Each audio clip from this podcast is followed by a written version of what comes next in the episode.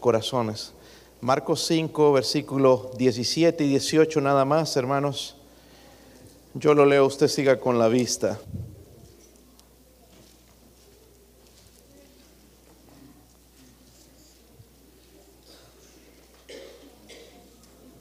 ¿Sí lo tienen, hermanos? Estoy escuchando Biblias. Versículo 17. Creo que son los hermanos de la rondalla que vienen entrando todavía, ¿verdad? Entonces, eh, Marcos 5, hermanos, versículo 17 y 18. Dice ahí la Biblia, hermanos, y comenzaron a rogarle que se fuera de sus contornos. Al entrar él en la barca, el que había estado endemoniado le rogaba que le dejase estar con él. ¿Podrían leer conmigo, hermanos, ya darles tiempo a los demás? Versículo 17 dice, y comenzaron a rogarle que se fuera de sus contornos.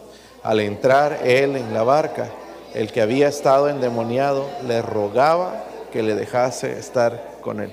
Padre, podría ayudar, Señor, a este siervo inútil, Dios mío, a predicar su palabra en el poder del Espíritu. Señor, ruego, Padre, que me use en esta tarde y que me hable, Señor, hable a mis hermanos, Señor. Ruego, Padre, por su presencia, su Espíritu moviéndose, convenciéndonos, Señor, ayudándonos, fortaleciéndonos, Dios mío, y ayudándonos a ser más como Cristo. Oro, Padre, por su ayuda, Dios mío. Gracias por hablarnos en esta mañana, Señor. Recordarnos que el tiempo está cerca, Señor, de estar velando en todo tiempo en oración, Señor. Ruego, por favor, Padre, que eso esté en nuestro, no solamente en nuestra mente, pero también en nuestro corazón, Dios mío. Ayúdenos en el nombre de Jesucristo. Amén. Pueden sentarse, hermanos. So aquí la Biblia nos dice, hermanos, que Jesús llegó a la ciudad de los Gadarenos. Estoy ahorita, hermanos, tratando de llevar el contexto, ¿ok? Pero nada más usé esos versículos, pero voy a usar el contexto. So llegó a la ciudad de los no ganaderos, gadarenos, ¿ok? Gad, era, hermanos, era la tribu de Israel que se quedó al otro lado del Jordán. Y eh, pues he predicado acerca de eso en el pasado, pero estos hermanos parece, eh, o estos judíos, se quedaron junto a la, tribu de Manasés al otro lado del Jordán. No quisieron cruzar y se quedaron al otro lado entonces. Pero aquí vemos, hermano, algo más, porque vemos que, que esta tribu no solamente como que no quería entrar a la tierra prometida, pero también después que se quedaron ahí comenzaron a hacer algo que no deberían estar haciendo, criar cerdos chanchos, marranos, puercos, como lo llamen, cochinos. Suenan feas esas palabras, hermanos, pero bueno, así, así les llaman. Y eso, hermanos, era para un judío, era inmundicia. En el versículo 2, miren lo que dice ahí en el capítulo 5. Si están ahí, hermanos. Dice, y cuando salió él de la barca, enseguida vino a su encuentro de los sepulcros. Mire dónde venía. Un, ¿qué? Un hombre. Es como Jesús lo veía, como un ser humano. Nosotros lo veríamos como alguien que no queremos estar cerca de esa persona. Cuando vemos una persona que es así de esos limosneros, de que están apestando, queremos que esté lejos de nosotros. Pero Jesús quería al lado de él este hombre. ¿Por qué? Porque lo veía como un ser humano. Hay de nosotros, hermanos, si hemos entrado en la actitud de ver a ese tipo de gente y rechazarlos, porque el Jesús, Jesús los tenía compasión de ellos. Y nosotros debemos tener compasión de la gente. Esta iglesia, hermanos, aquí nosotros nunca jamás, mientras esté como pastor, no quiero que pase esto, de ver una persona rica a un lado y una pobre. Aquí, hermanos, somos uno. Aquí no importa si eres rico, si eres pobre, aquí somos todos pertenecemos al Señor, somos iguales y el Señor nos ama por igual. Nunca vamos a hacer esa diferencia de que este hermano tiene más dinero, usa mejor ropa, tiene mejor carro que este, entonces lo vamos a hacer a un lado. Eso no va a pasar aquí, amén. Eso no va a pasar. Si vemos a alguien, hermanos, entrando con poca ropa, le vamos a hablar de Cristo y cuando se convierta se va a poner más ropa, amén. No lo vamos a desnudar de pies a cabeza y ver quién es. Vamos a dejar, hermanos, que la gracia de Dios entre también en su vida. Y es como el Señor lo veía, hermanos, como un ser humano. Un ser humano. Luego, la Biblia nos dice también que habla de la triste condición de este hombre. Lucas también habla de este pasaje Y voy a usar algunos versículos de Lucas, si usted quiere ir para allá está bien, pero en Lucas 8 también habla de la misma historia. Algunas cosas que no están aquí están en, Lucas. Por ejemplo, en Lucas 8, el versículo 27 habla de que este hombre estaba sido, había sido poseído por ese demonio y ya estaba así, hermanos, por mucho tiempo. Dice en el versículo 27 en Lucas 8, al llegar a la tierra, vino a su encuentro un hombre de la ciudad desde hacía mucho ¿qué? tiempo. Ahora quiero aclarar una cosa, porque ustedes se van a topar, hermanos, con que eran dos, porque eso lo habla de uno, porque quizás fue este el que quiso seguir a Jesús, el otro no, pero este, este hombre vemos entonces que estaba endemoniado por mucho tiempo, estaba ya con toda esta ansiedad sobre él, con este problema por mucho tiempo. En el versículo 27 también nos dice algo más de él. Dice que el hombre no usaba ropa, ¿verdad? Dice, no vestía ropa y vivía como un animal salvaje. Hoy en día vemos la gente desnudándose. Eso es lo que hace la influencia demoníaca. Tenemos que tener cuidado de no estar mostrando lo que no debemos mostrar. Amén, hermanos. Y vemos, hermanos, que este hombre dice no vestía ropa. Lucas 8:27 también nos dice que ni moraba en casa, sino donde? En los sepulcros. Y el, hombre vivía entre lo que, decadente, entre lo muerto. ¿Puede alguien vivir así? A esta persona que vino hace unos años aquí a la iglesia y supuestamente se convirtió y que estaba endemoniada. Y yo la encontré, hermanos, una vez. Yo no andaba en el, el, cementerio, pero aquí al lado hay un cementerio. Y, ahí, como a las nueve de la noche, yo venía a la iglesia y ahí la vi en medio del, del sepulcro. Yo no sé qué andaba haciendo ahí, pero como que esas horas, yo sé que los muertos ya no se levantan, hermanos, y que ni espantan ni nada de eso, pero no es un lugar para uno estar a las nueve de la noche. ¿Ustedes qué piensan? Pero este hombre vivía en los sepulcros, ¿verdad? En, Marcos 5, el versículo 3, volviendo a Marcos, nos dice algo más de él. Dice en Marcos 5, 3, ¿están ahí hermanos? Dice que nadie podía que atarle ni aún con cadenas. Dice que nadie lo podía dominar. Hay gente que es así. Pero bueno, este hombre nadie lo, podía atar. Tenía una fuerza sobrenatural en él. En, en el versículo 5 dice que andaba dando voces en los montes y en los sepulcros, o sea, andaba gritando como loco y, e hiriéndose con esto es parte de la influencia satánica. Ustedes han visto todo eso que se hace la gente hoy de, ponerse cosas por todo lado. Es la influencia satánica. Y el hombre era atormentado, entonces era autodestructivo. Él mismo se estaba destruyendo. Tenía un comportamiento incontrolable. Dice la Biblia, hermanos, que nadie lo podía dominar. viendo esto, hermanos, esto es un estado miserable. Amén. Miserable. Hablando humanamente, hermanos, este hombre no tenía ni esperanza. Pero gloria a Dios que encontró a Jesús o que Jesús fue a buscarlo a él. Miren el versículo 8, porque el Señor sí hizo algo. Versículo 8. Dice porque le decía, ¿verdad? Sal de este hombre, ¿qué? Espíritu inmundo. ¿Ok? En el versículo 9, miren la respuesta de este demonio. Él le preguntó al hombre, pero respondieron los demonios. Le dijo, ¿cómo te llamas? Respondiendo diciendo, Legión me llamo, ¿por qué? Somos muchos, somos muchos. Luego en el versículo 13, nada más estoy usando el contexto un poco, hermanos, para aplicar a esto a la enseñanza que quiero dar en esta, en esta noche. Pero en el versículo 13 dice, y luego Jesús les dio permiso y saliendo aquellos espíritus inmundos entraron en los cerdos, los cuales eran como dos mil y el hato se precipitó en el mar por un despeñadero y en el mar se ahogaron. ¿Sabe cuál es la intención de Jesús en dejarlos que entraran a los, a los cerdos? Que esta gente no lo vio es demostrar, hermanos, lo que los, los demonios querían hacer con el hombre, querían destruirlo. Y él permitió que sí entraran a los cerdos y destruyó los cerdos. Y ahí, de ahí ya lo odiaban, ya, ya no lo querían por ahí, ¿verdad? So hay una lección importante en los versículos 17 y 18. Dice ahí, comenzaron estos que eran dueños de los cerdos y comenzaron a rogarle que qué? Que se fuera de sus contornos. ¿Qué haría usted? Versículo 18. Por otro lado, al entrar él en la barca, el que había estado endemoniado le rogaba que le dejase estar con su hermano. Yo quisiera hablar de esto, prioridades. La verdad, la mayoría de nosotros hemos sido criados mal en cuanto a las prioridades. Pensamos que el trabajo es lo principal. Pensamos que la comida es lo principal. Pensamos así. Y no es que es incorrecto, sino que está en el lugar incorrecto.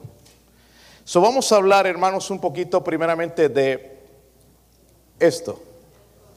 Hay, un contraste en las prioridades de, esta, de la gente y de este hombre. So algo, mire que debo, en el versículo 4, versículo 4, dice, muchas veces había sido que atado con grillos y cadenas. ¿Quién? El hombre, miren hermanos, el hombre puede atar, pero no puede desatar. Y no estoy hablando en el sentido, sí, le podemos quitar las cadenas.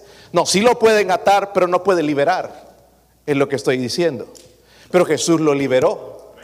Él estaba, hermanos, descontrolado. Él estaba viviendo una vida que no quería vivir. Los demonios le impulsaban a vivir de esa manera. Nadie lo podía dominar. Pero Jesús lo liberó. Jesús lo liberó porque tiene el poder para libertad.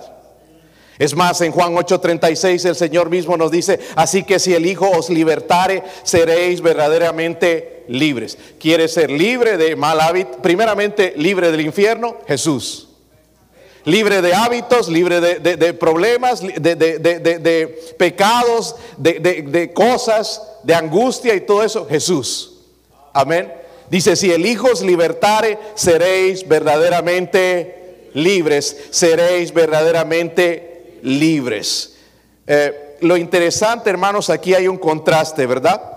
Entre la gente del área donde él estaba y el hombre al quien él liberó. So, la gente quería que él se fuera. Amén. Pero el hombre quería que se quedara con él o que lo dejara ir con Jesús.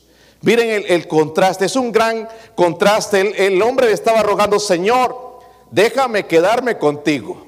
Tú has hecho algo maravilloso en mi vida. Por primera vez puedo sentir algo, un deseo hacia Dios. Quiero seguirte, Señor. Por favor, déjame estar contigo. El Señor no se lo permitió. ¿Por qué? Porque esta persona iba a ser el instrumento que Dios iba a usar para testificar en toda esa área. Luego vamos a ver, hermanos, que mucha gente se va a convertir por lo que Dios había hecho, las grandes cosas. Él quería que eh, él contara las grandes cosas que Dios había hecho con él. Con él. No es que Jesús no lo quería a su lado. Él sabía que tenía un plan perfecto con él en ese lugar. Amén. Y él luego entendió ese, ese hombre. Ahora, ¿Qué era importante, hermanos? Aquí vemos el contraste. Entre los que le dijeron, los que perdieron los cerdos se enojaron y le dijeron que se vaya, pero el hombre que había sido libertado, Señor, déjame ir contigo. Un contraste. El que quiere estar con Jesús y el que no quiere Jesús al lado. Amén. Yo quiero a Jesús en mi casa. Yo no quiero, hermanos, que sea un invitado. Yo quiero que more en ese lugar. No que Él venga cuando yo lo necesito, sino que esté en ese lugar. Esta gente lo corrieron, pero este hombre quería quedarse con Jesús. Amén. En el caso de las personas, ¿qué era lo principal para ellos? Los cerdos. Tristemente, los cerdos. Y así como suena feo, hermanos, ellos preferían eso. ¿Ok? Para Jesús, el hombre era importante. ¿Verdad? Él fue ese lugar para salvar esa alma. La gente, hermanos, tuvo más compasión por los cerdos que por este hombre. Amén. Y Jesús no. ¿Ok? Para el hombre lo más importante que era Jesús. Estar al lado de Jesús, aprender de Él, seguirle, servirle. Era lo más importante en su vida. Había sido cambiado, algo nuevo vino a su vida, había sido transformado. Ahora, la pregunta, hermanos, si debemos ser honestos. ¿Qué es lo más importante para ti en tu vida? ¿Qué es lo más importante? Honestamente, lo más importante para nosotros, hermanos, es el trabajo. Después, ¿saben qué ponemos en segundo? Los hijos. Sí, honestamente, los hijos. Y por ahí después, sí, por ahí la esposa, como que, pero a la fuerza, ¿verdad? y, así. Y Dios, obviamente ahí no lo sabemos dónde ponerlo, pero ¿qué es lo más importante para ti en tu vida? Ah, ¿Sabe qué, hermanos? Podríamos preguntarle al... ¿Quién nos contestaría? Este. ¿Qué es lo más importante para nosotros? Para la mayoría de nosotros, hermanos, nuestro iPhone o tu Google o, tu Android puede contestarnos esa pregunta. Puede, mire, nuestro teléfono nos conoce más que la familia, lastimosamente. ¿Sabe el teléfono lo que pedimos? ¿Sí o no? ¿Cómo empleamos nuestro tiempo? Él sabe. ¿Sabe lo que miramos? La familia no sabe, pero el teléfono sabe. Nosotros podemos decir una cosa, hermanos, si nos preguntan qué es lo más importante en nuestra vida. Pero ¿sabe lo que demuestra la realidad? Nuestras acciones. Es fácil decir, sí, para mí lo más importante es Dios. Pero nuestras acciones demuestran otra cosa. Son nuestras acciones lo que dicen algo diferente. Estas personas dijeron que no a Jesús. Con eso estaban indicando que para ellos lo más importante no era Dios y su obra, lo que habían hecho en este hombre. Porque este hombre, hermanos, le tuvieron más temor cuando el Señor lo sanó que cuando estaba loco. Y usted puede leer la historia. Porque ya después lo encontraron vestido en su, en su cabal juicio, sentado a los pies de Jesús, quería saber de él, pero ahí le tuvieron miedo. No cuando era un loco gritando que rompía cadenas y, y que ahí viene el loco. No, no, le tenían tanto miedo ahí como cuando Jesús hizo algo en él. So, mire, es cuando nos convertimos a Jesús que la gente empieza a cuestionarse, que ya no nos quieren a su lado. Digo, si somos cristianos, ¿verdad, hermanos? Y cristianos verdaderos, porque somos doble vida, ¿no? Si véngase, mi hermanito. Sí, eres es cristiano, pero igual es igual que yo. Esta gente veía una diferencia. Amén. Una diferencia que les, les, asustó. y hermanos, lo que había hecho Jesús era un milagro. ¿Sí o no? Eh, un tremendo milagro de sanar a este hombre, libertarlo. Dice que, que, lo encadenaban, hermanos, buscaban cadenas, lazos, todo, los rompía como si nada. Dice que nadie, absolutamente nadie le podía dominar, pero gloria a Dios que Jesús sí lo libertó. No solamente lo libertó, lo cambió. Amén. Y este hombre se dio cuenta de eso, me libertó, me salvó yo estaba viviendo entre los muertos, ahora vivo para Él, sirvo a un Dios vivo, quiero, quiero seguirlo, quiero servirlo. No vemos a Jesús obligándolo, Él quería seguir a Jesús, ¿me entienden? Su prioridad era Jesús. Ojalá esa sea nuestra prioridad, hermanos. Si esa llega a ser la prioridad de nuestra vida, aquí no vamos a tener problemas de andar cayendo, de andar amargados, de andar decepcionados, de andar frustrados, porque nuestra prioridad es Jesús. Y Jesús dice, si el Hijo os libertare, seréis verdaderamente libres. Es cuestión de prioridades en nuestra vida. ¿Dónde encaja Dios en tu vida? Escucho decir a gente que dice, no tengo tiempo. ¿Han escuchado decir eso? Ahora la extra excusa va a ser, la gasolina está más cara, ya no se puede ir a la iglesia. Ahora demuéstrale a Dios que sigues confiando más en Él. Si la suben a cinco, sigo confiando en Dios. Amén. No en lo que está aquí. Sigo confiando en Dios porque Él me va a proveer. Amén. Si esta cara, hermanos, nos cuesta a todos. Sufrimos con eso. Pero Dios sigue siendo Dios. So, hay gente que dice no tengo tiempo. Pues déjeme decirle, la falta de tiempo, hermanos, es una falta de prioridad. Falta de tiempo es una falta de prioridad. ¿Por qué no ponemos a Dios primero? Porque es una falta de prioridad. ¿Entiende? Número dos, si digo que no a Dios, no importa lo que diga mi boca, mis acciones están diciendo que Dios no es más importante a las otras cosas que están tomando mi tiempo. ¿Y cuántas cosas hay, hermanos, que toman nuestro tiempo? Prioridades. ¿Cuál debería ser nuestra prioridad en nuestra vida? Cuéntenme, hermanos, a ver, o sea, correctamente, según el plan de Dios, ¿qué debería ser lo primero en nuestra vida? Buscar el reino de Dios y su justicia. No solamente decir Dios, su justicia. Y las demás cosas serán qué. Segundo lugar, ¿quién debería estar? Pero sí, la familia, pero cuando nosotros hablamos de familia, ¿sabe qué pensamos en los hijos? Estamos por los hijos. Están como esa pareja, hermanos, que fueron a los 90 años a divorciarse. Y llegan todos viejitos así. Y al abogado les pregunta, ¿por qué, tan ¿por qué esperaron tanto tiempo a divorciarse? Y ellos confesaron, es que, eh, abogado, nunca nos hemos llevado bien, pero es que tuvimos que esperar a que los hijos se mueran. Algunos no se llevan bien están esperando a que los hijos se mueran. ¿Piensas qué vamos a hacer cuando se vayan los hijos? Pues ya debemos aprender a qué hacer, hermanos, porque los hijos se van a ir. Hermano Marco está hablando de cómo están creciendo, sí. Algunos ya tienen hijos casados. ¿Verdad? Pasó así, ¿verdad, hermanos? Rápido. Aquel que cargabas en los brazos ya está casado. Y es más, ya eres abuelo. Es más, hay aquí algunos que son bisabuelos. El tiempo pasa. So Dios es primero la familia, pero en la familia mi esposa debe ser primero mis hijos. Es que se van a ofender, los niños se van a trastornar, no, que trastornar ni que nada. Por eso es que después son unos mal agradecidos. Porque estamos poniendo, hermanos, en un orden incorrecto. Dios y después la esposa o el esposo. ¿Está conmigo, hermanos? Después los hijos. Y después trabajo.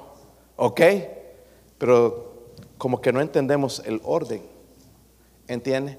Pero este hombre, hermanos, entendía cuál era su prioridad y decía, Señor, déjame estar contigo. Señor, yo quiero seguirte. No importa, yo no sé cómo voy a vivir, pero siguiéndote, sé que tú vas a proveer. Y no estoy diciendo aquí, hermanos, que dejes tu trabajo. No, no lo hagas. Pero el seguir a Jesús debe ser nuestra prioridad.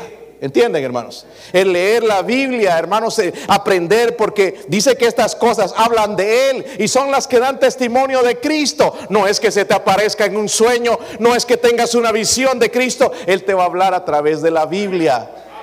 Y el Señor dice, permanecer en mí, permanecer en mí, continuar en mí. La vida cristiana es una vida de continuidad, hermanos. No es nada más un tiempo, que hoy sí, que mañana no, que estoy decepcionado. Es una continuidad. Eso demuestra la salvación.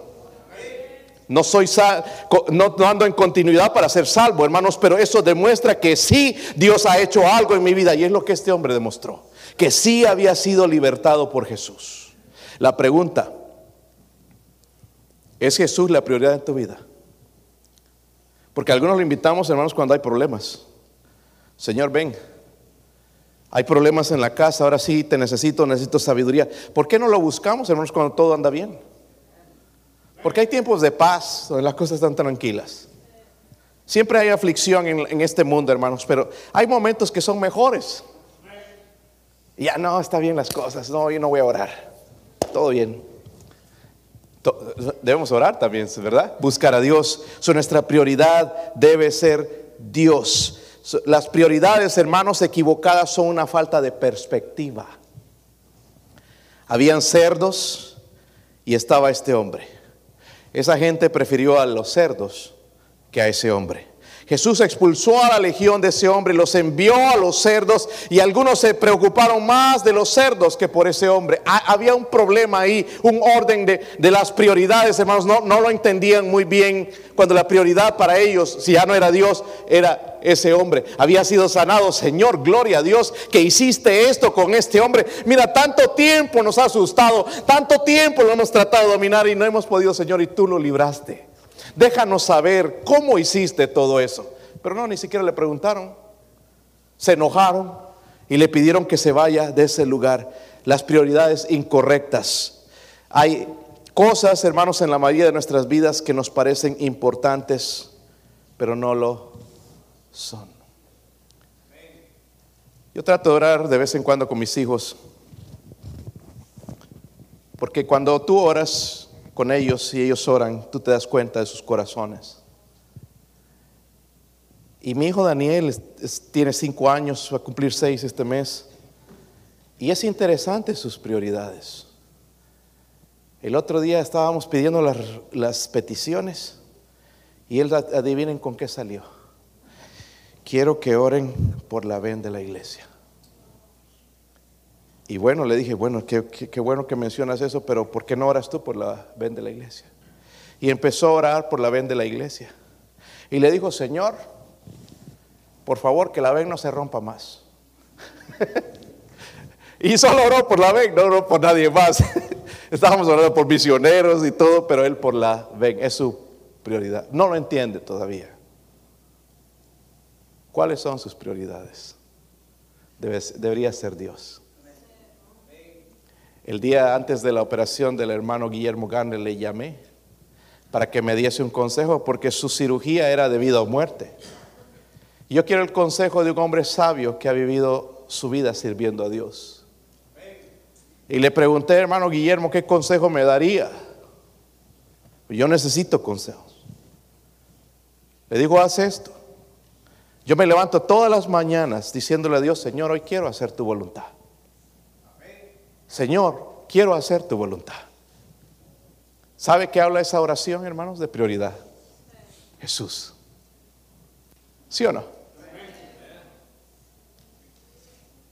Algo sencillo, pero al mismo tiempo es poderoso. ¿Qué es lo más importante en su vida? ¿Será que Jesús viva a, tu lado siempre? Que no sea el invitado de vez en cuando, sino que habite en ese lugar. O pedirle al Señor, Señor, ven cuando hay problemas. Porque cuando hay problemas todos lo queremos ahí porque sabemos que es el único lugar, el único que puede sanar, que puede salvar, es el único que puede resolver. Pero no hagamos eso con Jesús. Demos la prioridad, hermanos, empezando hoy en nuestra vida. Y arreglemos ese asunto de las prioridades. No que los hijos primero, que el trabajo primero, el dinero. No, no. Dios, Jesús. Amén. Después en mi familia, primeramente mi esposa. ¿Cómo están de acuerdo? Ah, si no van a dormir afuera. Y en las hermanas el esposo, no los niños, el baby, ese baby tan malcriado, necesita dos nalgadas, el baby. Aunque ese el baby es el esposo, no estoy bromeando. Prioridades, amén. Pongamos eso en su lugar, hermanos, y todo va a estar bien. Todo va a estar bien porque Él tiene el poder para libertar.